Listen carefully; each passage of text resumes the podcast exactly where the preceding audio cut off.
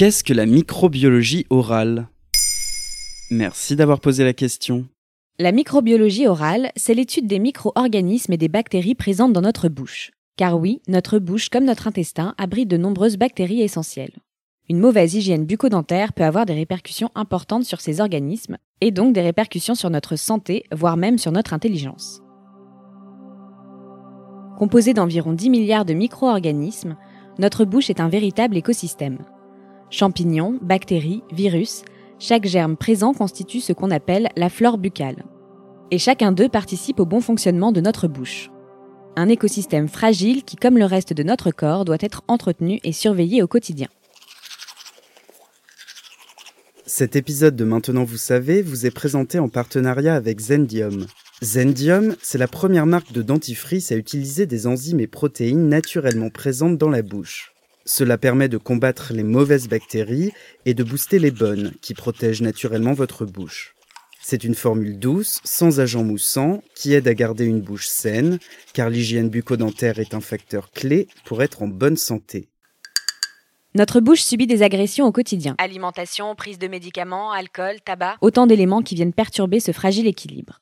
Une mauvaise hygiène bucco-dentaire peut entraîner la prolifération de certaines mauvaises bactéries au détriment des bonnes bactéries et donc provoquer l'apparition de caries et de maladies parodontales comme la gingivite ou la parodontite.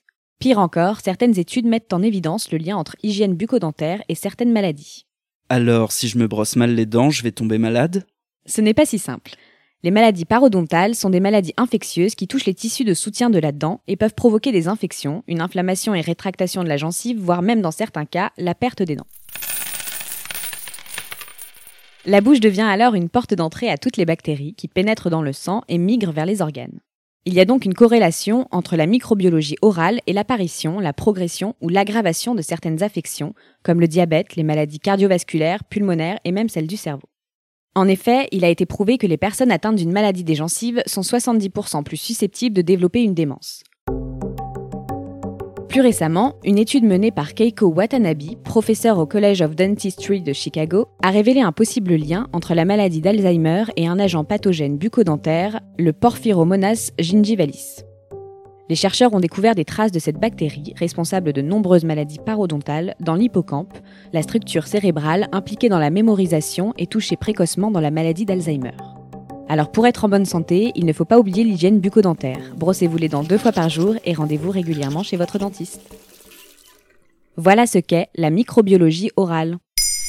Maintenant, vous savez. En moins de 3 minutes, nous répondons à votre question. Que voulez-vous savoir? Posez vos questions en commentaire sur toutes les plateformes audio et sur le compte Twitter de Maintenant vous savez.